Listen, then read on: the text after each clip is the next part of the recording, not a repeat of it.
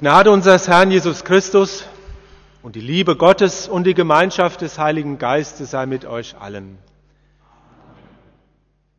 Sie blieben aber beständig in der Lehre der Apostel und in der Gemeinschaft und im Brotbrechen und im Gebet. Lasst uns beten. Herr, wir bitten dich, du wollest deinen Heiligen Geist und Kraft zum Wort geben. Lass uns deine Stimme hören, lass uns neu Glauben finden. Amen.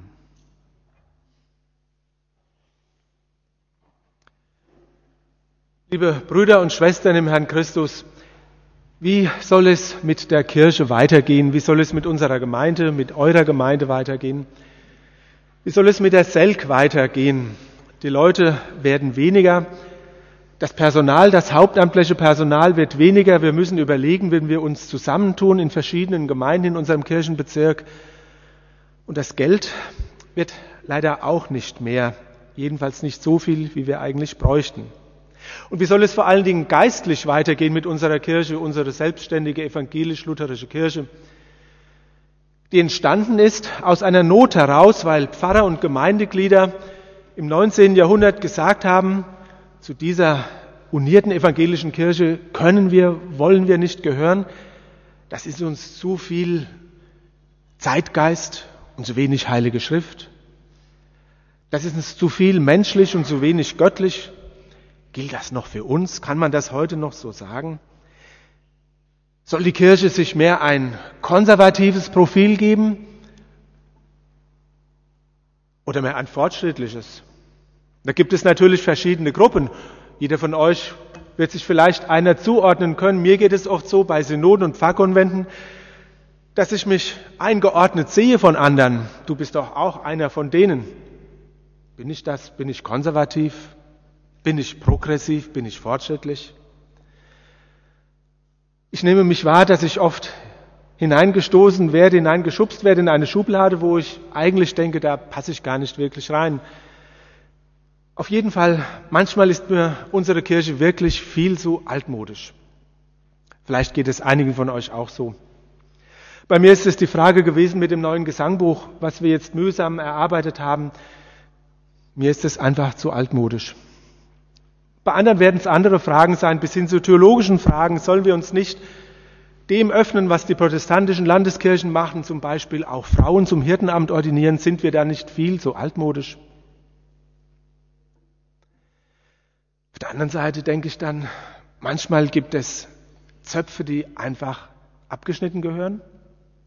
Aber klar, es gibt wertvolle Traditionen, die wir weiter pflegen und die ihre Schätze überhaupt erst preisgeben, wenn man sich ihnen liebevoll zuwendet. Also so ganz einfach ist es nicht zu sagen, wir sind eine konservative Kirche, sind wir wahrscheinlich in der Wahrnehmung von vielen. Ich war letzte Woche bei einer Tagung in der Bayerischen Landeskirche.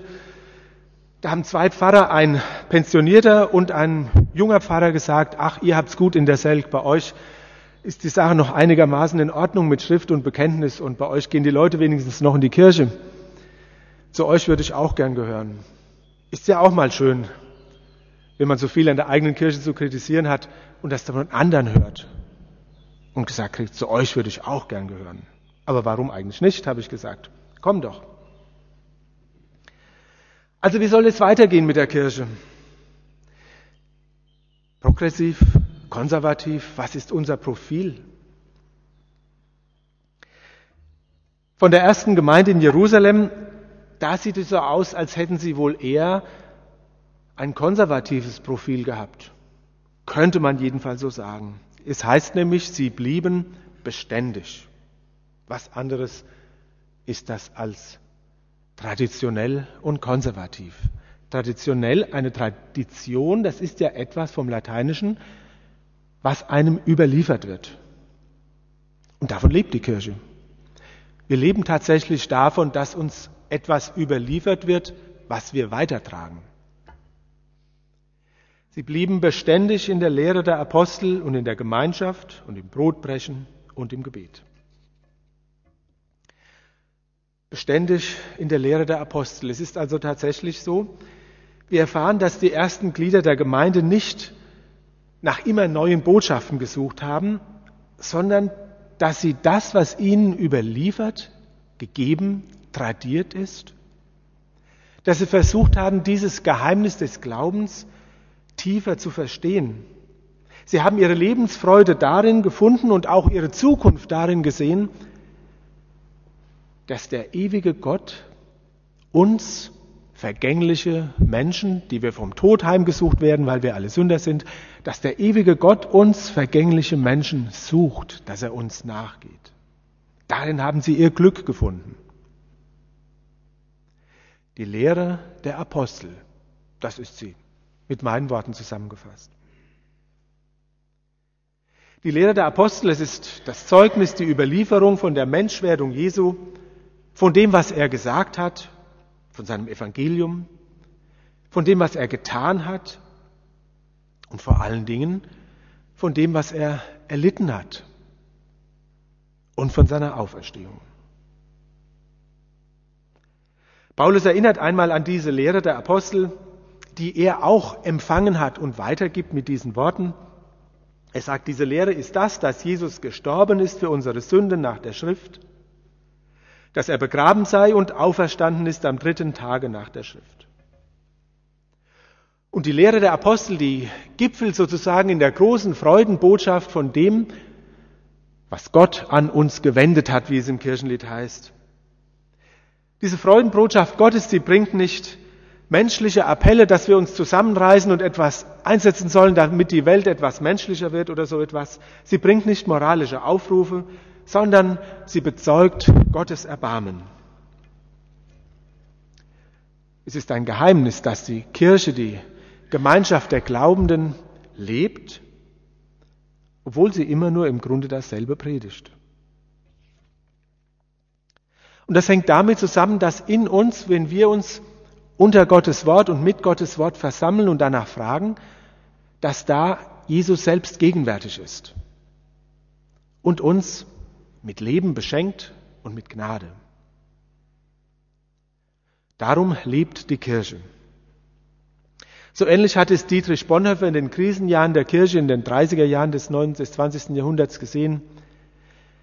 Er hat gesagt, der Weg des Gemeindeaufbaus, also den Weg, den die Gemeinden vorangehen sollen, er hat gesagt, dieser Weg ist ein Weg zurück zur Schrift. Natürlich, wir wissen nicht, welche Gestalt die Kirche haben wird künftig. Viele Fragen werden gestellt. Ist das, was wir tun, sind die Gottesdienste, wie wir sie heute feiern, die Lieder, wie wir sie singen, die Sprache, die wir miteinander gebrauchen, in den Predigten, in unseren Gebeten, die Glaubenssprache, ist das alles dem noch angemessen, wie Menschen heute empfinden, reden, denken? Und auch unsere Kirchenverfassung, unsere Gemeinden, wie sie verfasst sind, was ihre Ordnung ist, das alles ist ja nicht ewig, auch die Selk ist nicht ewig. Und es gilt zu fragen, was ist unser Weg für die Zukunft? Wichtig dabei ist, welche Menschen, welche Frauen und Männer werden es sein, die sich um das Wort Gottes sammeln und die ihr Leben auf diesen Grund stellen, diesen Grund des Wortes Gottes. Und liebe Schwestern und Brüder, warum wollen wir nicht heute, jetzt wieder neu damit beginnen, uns darauf zu stellen, neu auf das Lebenswort zu hören. So soll ja unser Glaube sein, ein tägliches Neuanfangen, ein tägliches Zurückkehren zu dem, was Gott an uns in der Taufe gewendet hat. Tägliche Umkehr, tägliche Rückkehr zu Gott, zu Jesus Christus und seinem Wort.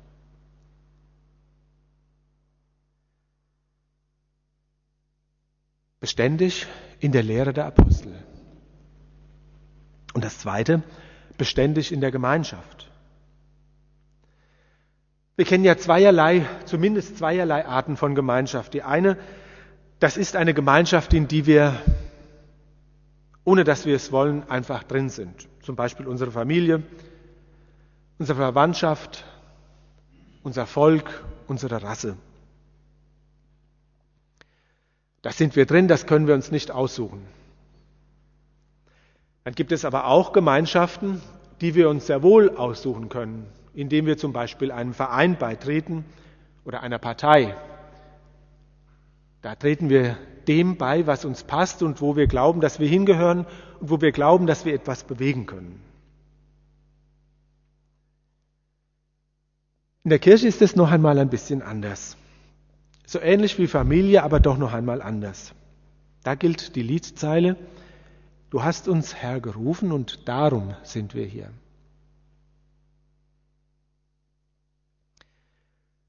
Mit dem Wort der Versöhnung, mit den Worten, die Jesus Christus gepredigt hat, die er den Aposteln aufgetragen hat, weiterzugeben, mit diesen Worten, wenn wir jetzt in diesem Moment Predigt hören das Wort Gottes zu uns sprechen lassen, da ist der Herr Jesus, der auferstanden ist und lebt im Moment selbst am Werk und er beruft Menschen in seine Gemeinschaft. Jetzt im Moment tut er das. Aktuell und neu. Und so vollzieht sich auch Wachstum der Kirche und der Gemeinde. Damals in der Apostelgeschichte, da war es so am Anfang, dass Lukas es so beschreibt, der Herr fügte täglich zur Gemeinde hinzu, die gerettet wurden. Damals war es gerade eine Wachstumszeit der Kirche. Das war nicht die einzige, der hat es auch später noch einmal gegeben. Zum Beispiel nach dem Zweiten Weltkrieg, da müssen die Kirchen brechend voll gewesen sein. Man hat neue Kirchen gebaut, man hat neue Gesangbücher gedruckt, man hat gedacht, es geht jetzt neu los. Und es war sicher auch so, dass Menschen neu zum Glauben gefunden haben, weil sie etwas Furchtbares hinter sich haben. Und weil der furchtbare Zweite Weltkrieg sie auf das gestoßen hat, was richtig ist und was ewig ist. Im Moment sind wir in einer Zeit, in der es den Menschen gut geht, Gott sei Dank, in denen sie und wir alle durch vieles abgelenkt werden und die Kirche es schwer hat, sich durchzusetzen gegen die vielen Stimmen in der Welt. Kirche wächst, jedenfalls vor Augen gesehen, und Kirche jedenfalls mit den Augen gesehen wird auch wieder kleiner. Das passiert so. Aber die Ziele dieser neuen Gemeinschaft, der Gemeinde, der Kirche, die gehen weit über alle Ziele von Vereinen oder Familien hinaus. Wir werden nämlich berufen zum ewigen Leben, zur Auferstehung. Das ist das Ziel dieser Gemeinschaft, der wir hier und auch jetzt heute Morgen im Gottesdienst begegnen. In dieser Gemeinschaft bekennen wir, dass wir den Tod Jesu verkündigen und dass wir seine Auferstehung preisen und darauf warten, dass er in Herrlichkeit wiederkommt. So wie wir uns, wie wir es nachher im Abendmahl sagen. In dieser Gemeinschaft, in dieser Gemeinde, da will Gott uns auch unsere Herzen füreinander öffnen. Nicht nur für ihn, sondern auch füreinander.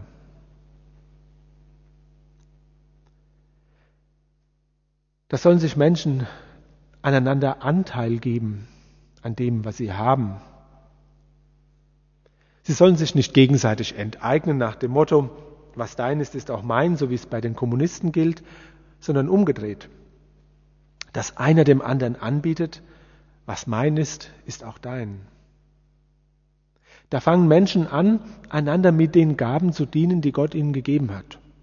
Und das erleben wir auch in dieser Gemeinde, bei allen unterschiedlichen Meinungen, bei allen unterschiedlichen Temperamenten, die wir haben, ist es doch eine wunderbare Gemeinschaft, in der wir einander dienen und in der wir auch Gaben wahrnehmen. Sie blieben beständig im Brotbrechen.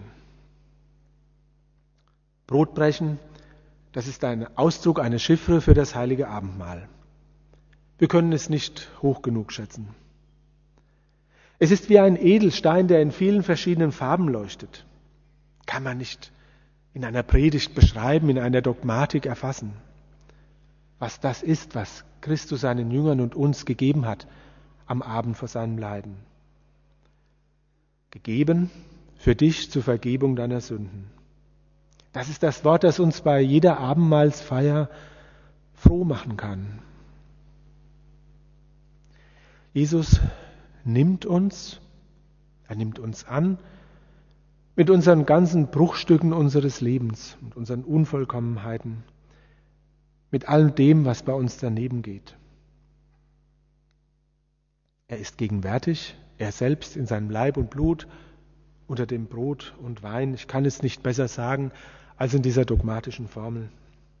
Er verbindet sich auf jeden Fall mit diesen Gaben, mit uns. Er geht in meinen sterblichen Leib ein und er beruft mich, er macht mich zu einem Teil von sich, zu einem Teil seiner Auferstehung.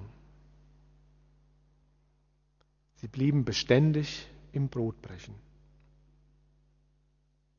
Hinter diesen Versen steht noch eine weitere Abendmahlsdimension, nämlich auch die des Miteinanderteilens. Das Abendmahl wurde bei der Urchristenheit in den ersten Jahrhunderten nie so gefeiert, dass man einfach unter sich und beim Herrn Jesus geblieben ist sozusagen, sondern nach jedem Gottesdienst gab es einen Aufbruch hinaus. Selbst die Abendmahlsgaben und auch die Kollekten, die man vor dem Abendmahl eingesammelt hat, die wurden dann hinausgetragen für die Gemeindeglieder, die es brauchten, die die geistliche Nahrung brauchten oder die einfach Zuwendung brauchten oder etwas zu essen. Es hat keine Abendmahlsfeier gegeben, bei der nicht Trost und Hoffnung, Freude und Friede aus dem Gottesdienst hinaus in die Häuser getragen wurde. Liebe Brüder und Schwestern, diese Dimension der, des Gottesdienstes, auch der Abendmahlsfeier, die ist uns Lutheranern vielleicht ein bisschen verloren gegangen. Es ist dieser besondere Dienst, den die Kirche auch in der Welt tut. Wenn wir im Herzen etwas haben, was nicht gut ist, wenn wir ein bitteres Herz haben, dann können wir anderen Menschen nicht dienen. Und wenn wir selbst keine Hoffnung haben inmitten dieser hoffnungslosen Welt, dann braucht man auch keine Kirche. Bevor wir der Welt dienen, da muss Gott erst einmal uns dienen. Wenn wir hier im Gottesdienst nur Menschenmeinung begegnen, dann gehen wir leer heim, dann können wir der Welt nicht dienen. Wir brauchen das lebendige Wort des lebendigen Gottes. Der Herr muss uns selbst senden und er muss mit uns gehen. Sonst richten wir nichts anderes aus, als was die anderen auch tun. Besserwisserei, Vorwürfe, Streit. Das braucht die Welt nicht. Sie braucht nicht Christen, die alles besser wissen, sondern sie braucht Christen, die getragen sind von etwas Neuem, von einem Glauben, der in dieser Welt, der in dieser Welt nicht zu finden ist. Und beständig bleiben im Gebet. Wörtlich heißt es, sie blieben in den Gebeten. Im christlichen Leben gibt es ja viele Arten und unterschiedliche Sorten von Gebeten. Die Tischgebete, die Dankgebete nach dem Gottesdienst, die Abend-, die Morgengebete und man bittet füreinander. Die einen bringen die anderen an das Herz Gottes und sie legen ihm andere ans Herz. Das ist Fürbitte. Das soll für uns persönlich gelten und das soll auch für unsere Gemeinde und auch für die Kirche gelten. Was Paul Gerhard gedichtet hat, mit Sorgen und mit Grämen und mit selbst eigener Pein lässt Gott sich gar nichts nehmen. Es muss erbeten sein.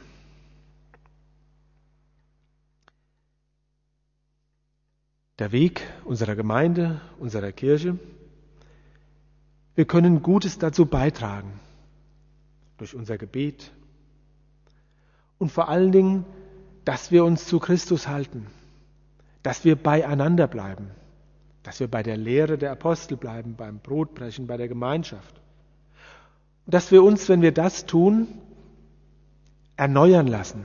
Und da bin ich ganz gewiss, dass das geschieht, auch wenn man das nicht mit den Augen sehen mag. Wenn wir uns von Christus erneuern lassen, von dem, der allein Erneuerung bringen kann, dann hat das Folgen.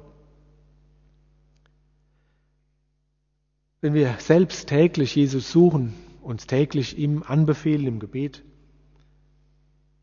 und wenn wir auch in schweren Stunden, auch dann, wenn wir Gottes Wege nicht verstehen, auch seine Wege mit der Kirche, mit der Gemeinde, wenn wir dann bei ihm bleiben, dann werden wir das Geheimnis einer Gemeinde auch in dieser Zeit für uns entdecken. Lasst uns beten. Herr, wir wollen bei dir bleiben. Wir wollen in deiner Gemeinschaft bleiben. Wir wollen uns dir hingeben. Wir wollen uns dir öffnen, damit unser Leben dich preist und lobt und ehrt in unseren Worten und in unseren Taten, in unserem Glauben jetzt und in Ewigkeit. Amen. Der Friede Gottes, der höher ist als alle Vernunft, bewahre eure Herzen und Sinne in Christus Jesus.